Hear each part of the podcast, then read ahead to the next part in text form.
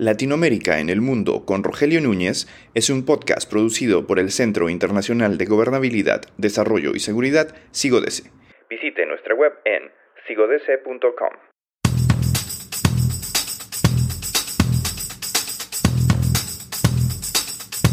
Argentina celebra este año elecciones presidenciales y celebra unas elecciones presidenciales en un momento complejísimo desde el punto de vista económico, desde el punto de vista social y desde el punto de vista institucional. Para analizar lo que viene en los próximos meses para Argentina, tenemos con nosotros a Ignacio Verón, que es un analista político argentino que va a intentar, junto con nosotros, con Cigodese, averiguar hacia dónde se dirige Argentina, hacia un nuevo Perú en la región o hacia salir de la crisis estructural en la que se encuentra, aplicando medidas de ajuste económico y ajuste social.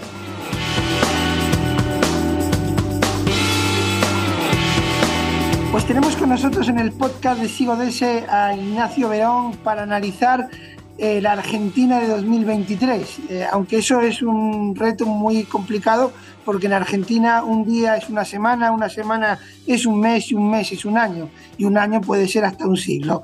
Bueno, permítanme esta broma. La verdad es que eh, es un año muy importante para Argentina, hay elecciones presidenciales y bueno, la pregunta primera Ignacio, yo sé que es muy complicada, pero ¿hacia dónde se dirige Argentina? ¿Hacia una nueva crisis como en la de 2001 o quizá a entrar en la senda de la cordura dependiendo del gobierno que gane las elecciones. ¿Cuál es tu, tu previsión? Bueno, Rogelio, muchísimas gracias en primer lugar por tenerme aquí. Para mí es un honor.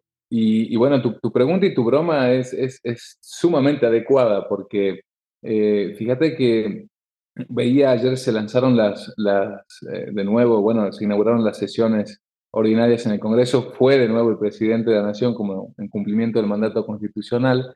Y me llamaba mucho la atención una cosa, ¿no? Si si nosotros observamos el, el, lanzamiento en 2020, ¿no? Y, y, lo vemos al 2023, ayer se acabaron los aplausos. No había, era, era un panorama desolador. No había cánticos, no había tribuna. Eh, a esto que están acostumbrados nos tenía el peronismo con cada inauguración de sesiones, ¿no? Ayer era un silencio absoluto, un aplauso muy tímido, todo muy apurado. y, y, y lo traigo a colación porque lo que vos dijiste, cómo, cómo cambia de año a año la Argentina, cómo cambia de año a año el panorama, y, y esto no hace más que, que, dejar muy, muy institucionalizado en la foto institucional de la urgencia que hay de un cambio de gobierno, de la urgencia que hay y las ganas que tienen todos de despegarse y salir corriendo de ahí, y el microclima en el que está la política, ¿no? El microclima en el que está el mismo presidente relanzándose en esta aparente, aparente candidatura, porque todavía no, no, no sabemos si va a ser candidato o no, todo parece indicar que sí, que va a ir por la reelección.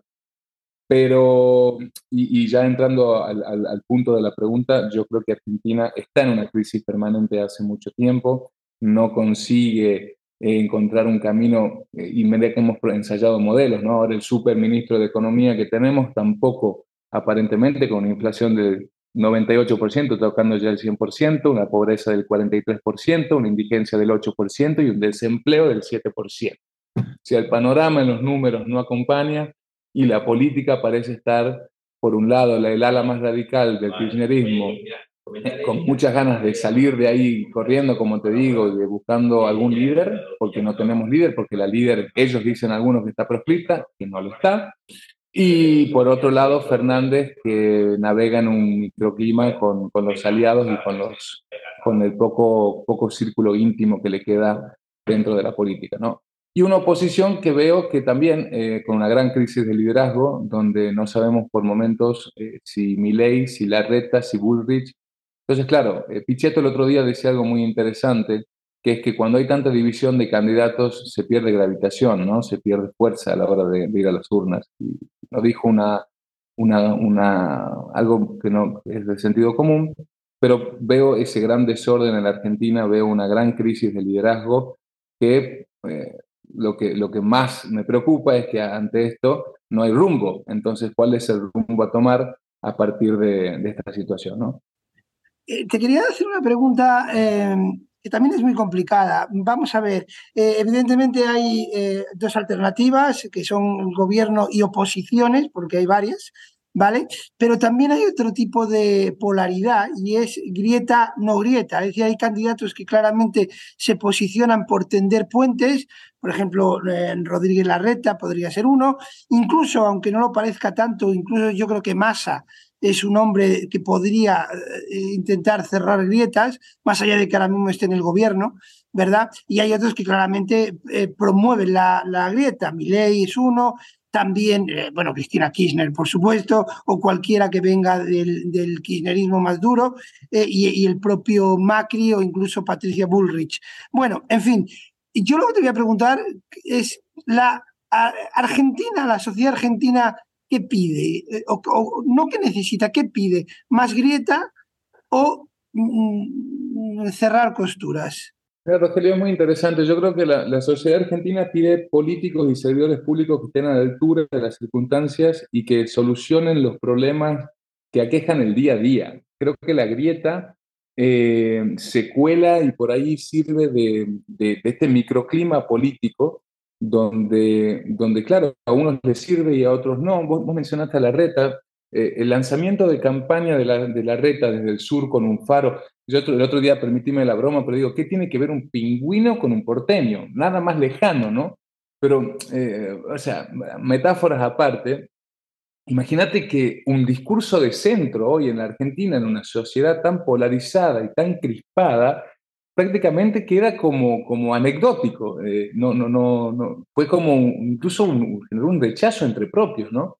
Entonces, claro, la grieta hoy a, a una política y a una sociedad tan enfrentada eh, ideológicamente, ¿no? Entre unos y otros, eh, por momentos parecía ser funcional a los intereses de algunos que, sacan provecho de esto. La radicalización de los discursos, aparentemente, y gestionar el enojo, que es algo sencillo, porque son emociones muy, muy a flor de piel, eh, con poco se, se, lleva y se, y se hace que, tenga, que se capitalicen en votos, ¿no?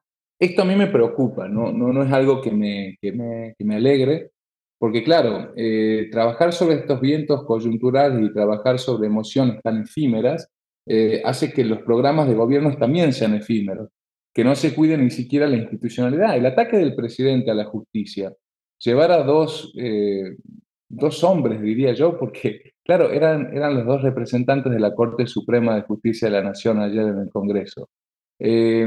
atacar a, estas dos personas que, fueron ahí a escuchar en, cumpliendo, ¿no? Eh, podemos estar de acuerdo, podemos debatir sobre, sobre si la justicia tiene que ser observada o no, pero hay un mandato constitucional eh, de, inamovilidad y garantía de inamovilidad de los jueces. Él es un presidente, Alberto Fernández es un presidente que viene, es abogado y ataca eh, el, el, riñón, la, la, la, esencia del sistema republicano, que es la división de, de poderes, ¿no? Entonces, Claro, imagínate que, la grieta también se cuela allí, se cuela entre poder ejecutivo y poder eh, judicial, que es uno de los poderes del Estado. Ayer mm, leí un análisis interesante que citaba, ¿es una democracia liberal ya prácticamente? Bueno, hay grandes distancias hasta llegar a una democracia liberal, pero es cierto que sacaría, pone una cosa, que es, estos gobiernos que se eligen democráticamente, se olvidan luego de que no, no basta con solo ser elegido con, un sistema democrático basta cumplir los límites constitucionales. Entonces, e, este desgaste, esta erosión que se hace de un poder a otro no es bueno para los argentinos, no es bueno para, para la institución y, utiliza esta grieta también para colarla en los resortes del poder, ¿no?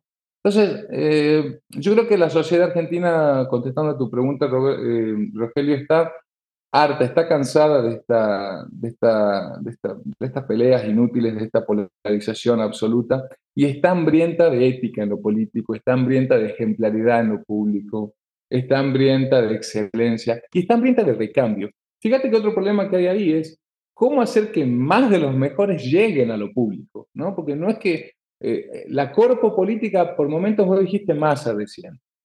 Massa eh, utilizó y estuvo en, distintos espacios políticos, es sabido, es público, eh, por momentos coqueteó con, con, meter presa a quien hoy está condenada eh, y hoy es compañero de, las mismas filas políticas, ¿no? Entonces, poco se puede hacer si, si no tenemos ejemplaridad, si no tenemos ética, si no tenemos el, coraje suficiente de hacernos cargo y, y dejar estas metáforas de tiempo y espacio de que siempre el problema está afuera. En 2020 era la pandemia, en Macri, en 2021 eh, será, fue, fue también lo que dejó la pandemia y en 2022 ya empezamos con Ucrania. Entonces, siempre el problema está afuera, los argentinos no nos hacemos cargo de nuestros propios problemas y utilizamos esta cuestión. Si no es la grieta, es alguna otra, algún otro resorte para poder eh, justificar eh, el, desoriente general que tenemos.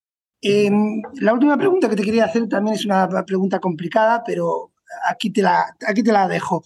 La verdad es que eh, crees que la democracia argentina tiene capacidad de resiliencia, es decir, aguantó, soportó y sobrevivió a la crisis de finales de los 80 y principios de los 90, resistió la crisis de 2001, está resistiendo la crisis de 2013. Eh, ¿Sigue teniendo esa capacidad de resiliencia o crees que eso se está agotando y el espectro de un posible gobierno autoritario, como algunos que estamos viendo en la región, podría ocurrir en Argentina? Bueno, nuestra democracia viene resistiendo, es otra pregunta maravillosa, eh, eh, los embates del populismo, resiste los embates eh, a la justicia, resiste el amiguismo que hay entre, porque yo vengo del interior, vengo de Tucumán, del norte, ¿no? Hace 25 años que gobierna la misma coalición turnándose unos y otros. Y, hombre, eso es, es democrático. las instituciones están allí. Sí, están allí, golpeadas, eh, desgastadas, erosionadas. Y, claro, bueno, hablábamos también el otro día, ¿no? Eh, una vez que reciben golpes, eso debilita una estructura. Yo creo que, es fundamental volver a tener civismo en esto. Y, te hago mención metafórica, un poco hay un cuadro en el, en el Museo del Prado que a mí me encanta, que es eh, si, Cincinnati abandona el arado para dictar leyes a Roma. Es un óleo maravilloso eh, de Rivera. Y, y, claro, este pasaje heroico eh, cuenta la, la, historia de antigua Roma, narrado por Tito Livio.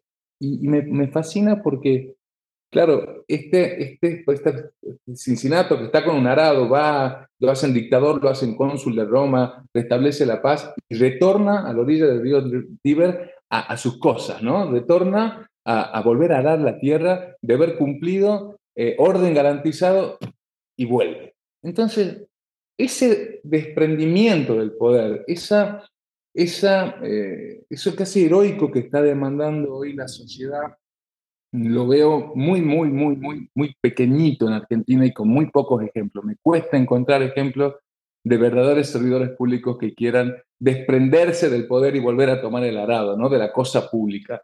Eh, y esto, esto me parece algo fundamental, Rogelio, porque si no tenemos grandes hombres, si no apelamos a lo heroico en lo público, va a ser muy difícil tener una gesta que logre volver a sanar esta grieta, que vuelva a tener eh, políticos de altura que cuiden la democracia, que cuiden la institucionalidad, que cuiden por sobre todas las cosas algo que perdure más allá de los vientos políticos y la coyuntura. ¿no? Eh, hay que ver qué va a pasar. La región, nosotros estamos, estamos inmersos en una región y no hay que olvidarlo. Lo del Zócalo hay que tener mucha atención. Lo que pasó en Brasil hay que tener mucha atención. Lo que pasó en Perú hay que tener mucha atención. Entonces, eh, a ver si tomamos buenos ejemplos como Costa Rica, como Uruguay, y a ver si, si podemos ser un poquito más institucionales y bajar un poco la verborragia que nos, nos viene bien a todos. Perfecto, pues Ignacio, ha sido un gusto, te volveremos a tener porque Argentina va a dar más noticias, eso sin duda, no hay que ser muy, muy inteligente para saberlo y te volveremos a invitar. Muchas gracias por haber estado con nosotros.